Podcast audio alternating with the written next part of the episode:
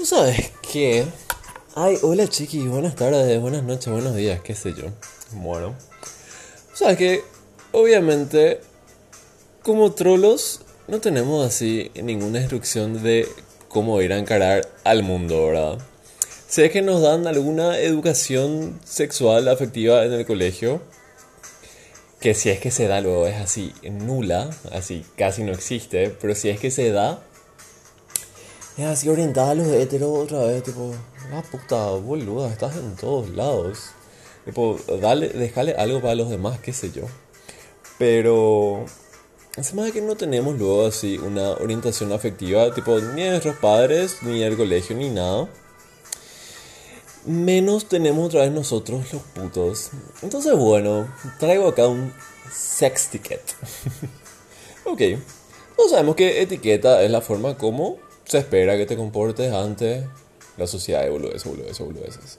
Bueno, hice una pro basada así en sexo y en experiencias sexuales así, para limitarnos exclusivamente con nuestros cojos.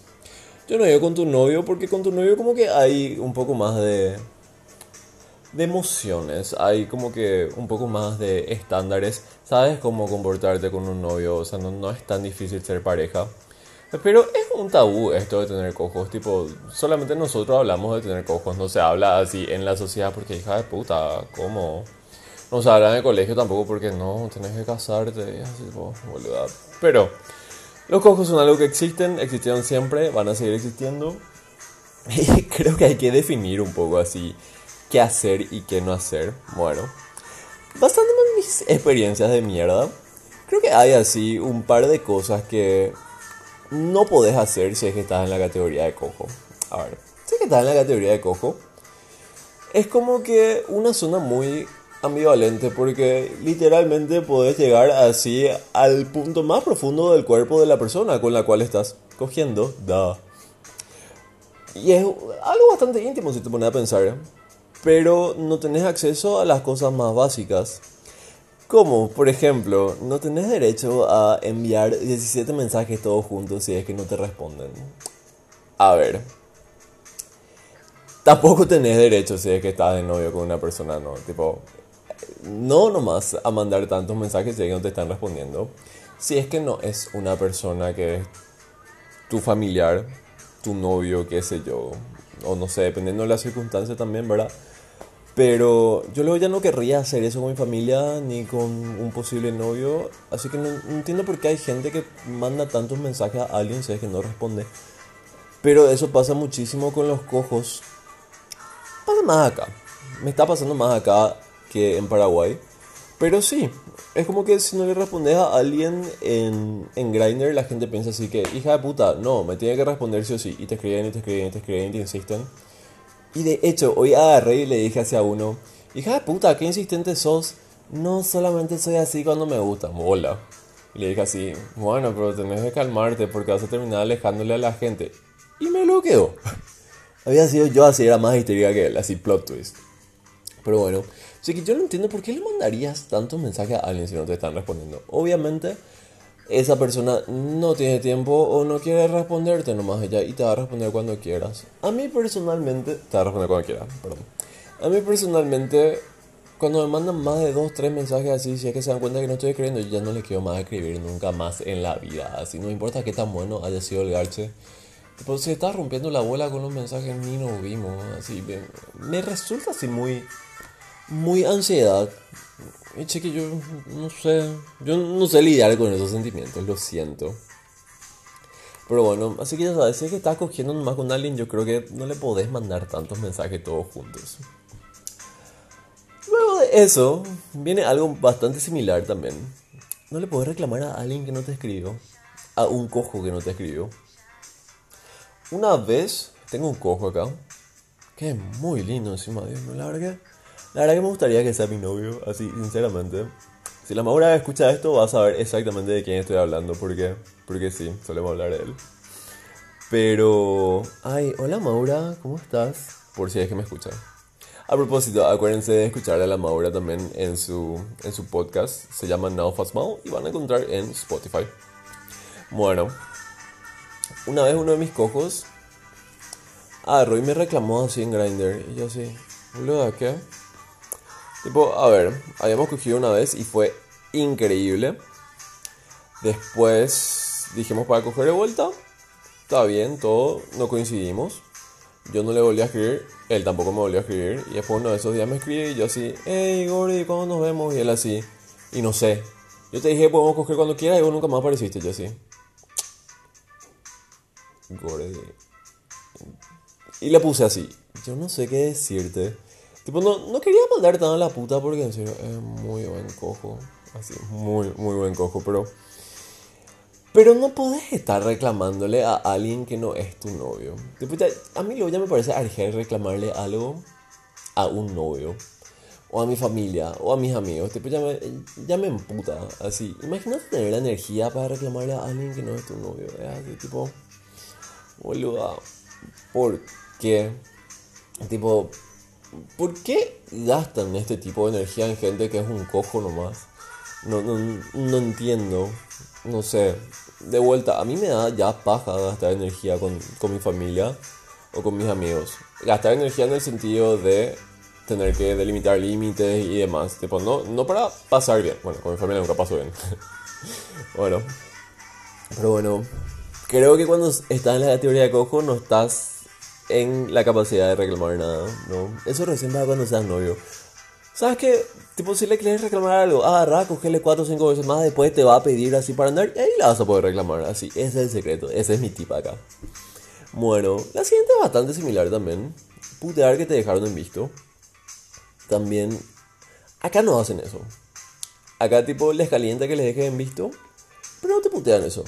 Paraguay repasa, repasa, es así, tipo, coges con alguien, cogen, genial, después te escribe un día, vos no podés, le escribes al día siguiente, hey, sí, vamos para coger, y el otro así, no, porque tal cosa y tal día me dejaste visto, eh, sí, pero ahora estoy, no, pero me dejaste visto y no sé qué puta es, así, tipo, boludo, ¿quién puta pensás que sos así para no dejarte en visto? O sea, boludo, nadie es lo suficientemente importante como para no vistearte, o sea...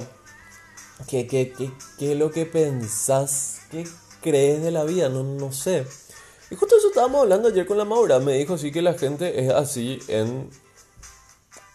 ¿A qué? Iba a decir Buenos Aires. No, perdón. En la Argentina. Me estaba diciendo que la gente es así en la Argentina. Y yo así, tipo, hija de puta, boludo. En Paraguay también le dice así la gente. Tipo, boludo. ¿Por qué te emputas porque te dejaron en visto? Así. Si es que vos le escribías a un cojo y querés coger con él y no te responde, genial, pasa al siguiente, súper, no pasa nada. Y si es que te responde, bueno, anda.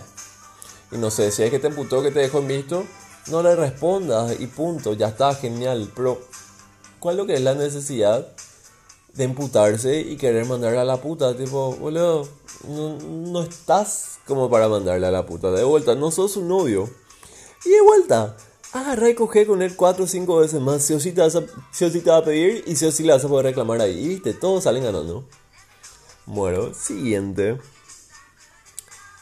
Preguntar cualquier cosa personal. Prometo que este es. Salvo que ellos te quieran compartir, pero cuando alguien me comparte algo, yo pienso así, ¿por qué me estás contando cosas? Para, ¿Por qué pensás que yo quiero saber esto? Por eso me es tan simpático cuando pones así en Grindr discreción y no sé qué puta. Mi rey del alma. Yo con tu nombre quiero saber, así, tipo, ¿a vos qué te parece? Así que voy a estar divulgando que cogí contigo. Yo, yo ni me voy a acordar de vos cuando salga de acá, tipo, boluda. Bueno, pero hubo una vez, yo estaba cogiendo con alguien, muy buen cojo también. Terminamos, y estaba alguien encima mío. Y me mira así, se queda así mirándome. Y después me pregunta, ¿te puedo preguntar algo? Y yo así, a la puta lo ya dije. Sí, obvio. ¿De qué colegio eras? Yo me quedé así, en silencio. Yo así, tipo, esto no puede estar pasando. Esto iba a estar bien si es que yo tenía 20 años y el otro tenía así 21 o 22. Pero esto fue el año pasado. Juro y prometo que esto fue y esto pasó el año pasado. Y lo peor es que, a ver, yo tenía 27 el año pasado, yo ya era viejo el año pasado. El otro era más grande que yo otra vez, o sea, tenía 34, tipo, Yo pensé que la gente dejaba de preguntar por el colegio, no sé, a los 20, 21 años. Yo ni siquiera me acuerdo a qué colegio me fui. Yo no sé a qué colegio se fueron mis amigos, no sé. Para mí todos mis amigos se fueron al CTN, así, salvo uno que vivía en la Lambaré, que para mí ese se fue al Gutenberg. Y ya está. Ni siquiera sé si fueron sus colegios reales, nada. Así, no, no, no sé, de tanto que me parece irrelevante, de tanto que no me importa. Tipo, ¿cómo puta se te ocurre preguntarle a alguien de qué colegio es? Tipo, y no entiendo tampoco qué relevancia tiene después de cierta altura de la vida. ¿Cómo terminar el colegio por lo menos bueno? Para saber algo, qué sé yo. Pero no sé, a esta altura no sé qué preguntarías. Preguntarías así. No sé, ¿en qué trabajabas? ¿En dónde vivís? Algo así. Ah, pero a vos te parece estar así preguntando por, por el colegio. El colegio. Bueno, la siguiente. Proponer tríos en la primera salida. Es que mucho sufro yo con esto, porque de repente estoy así hablando con alguien que me parece así súper interesante. Bueno, no. Nunca estoy hablando con nadie que me parezca interesante. Yo hablo así como si fuera que yo soy así, la superada que está así tres pasos por delante de la vida antes que todo, pero no, yo, yo también soy una estúpida, así, admito. Pero muchas veces hablo con alguien que me interesa, ahí está, ese era el término real. Muchas veces hablo con alguien que me interesa y pienso así, hija puta, quiero tener una sesión de garche con este, así, quiero que pintemos las paredes con el semen. Y después el pelotudo agarra y me dice así, che, tengo un amigo, ¿querés? Y es así tipo, boludo, en serio, así, en serio me decís, tipo, estoy creyendo contigo nomás. Aparte, tipo, es muy irreal esta fantasía del trío porque los lo imaginan una cosa en su cabeza y después, tipo, vos, te, vos realmente te vas porque ya estuvo ahí, porque yo nunca le digo que no a nada, obvio. Pero vos te vas ahí, estás ahí, qué sé yo, solamente dos están cogiendo y el otro está así con su celular en la mano. O qué sé yo, no hay química entre los tres. O qué sé yo, uno está muy jalado de merca, porque siempre hay merca, de vuelta. En mi vida siempre hay merca, no sé cómo. Y en los tríos también casi siempre hay merca. Uno está así jalado de merca y los otros están así, mm, bueno, ¿y ahora qué hacemos?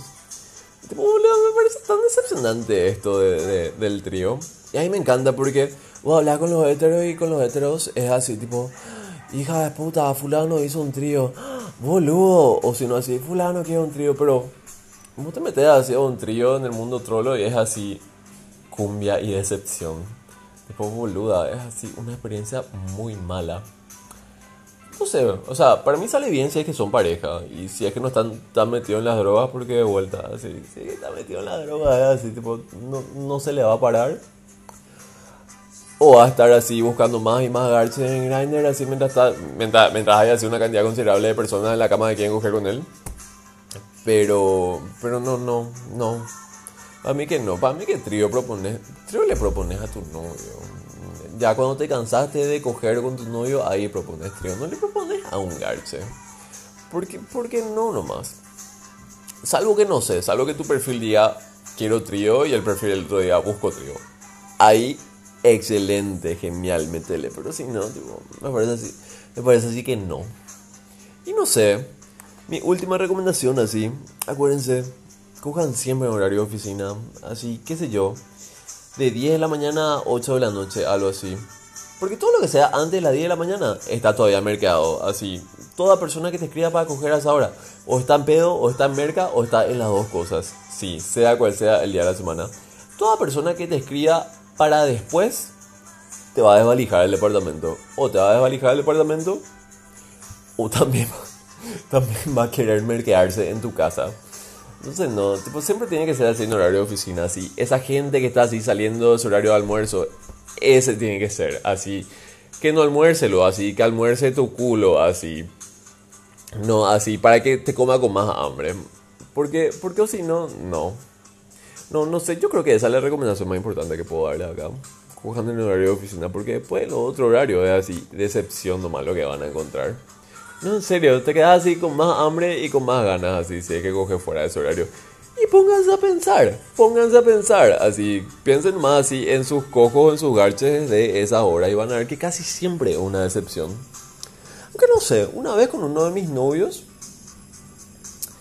fue uno de esos garches de las 3 de la mañana. ¿Y saben qué? Terminó siendo un bodrio. Terminó siendo un bodrio. Así, en mi cumpleaños me plantó y se fue a techo. Tipo, imagínate. Así que sí, vieron, nunca hay que coger a esa hora. Pero bueno, les dejo yo. Hablamos la próxima. Adiós.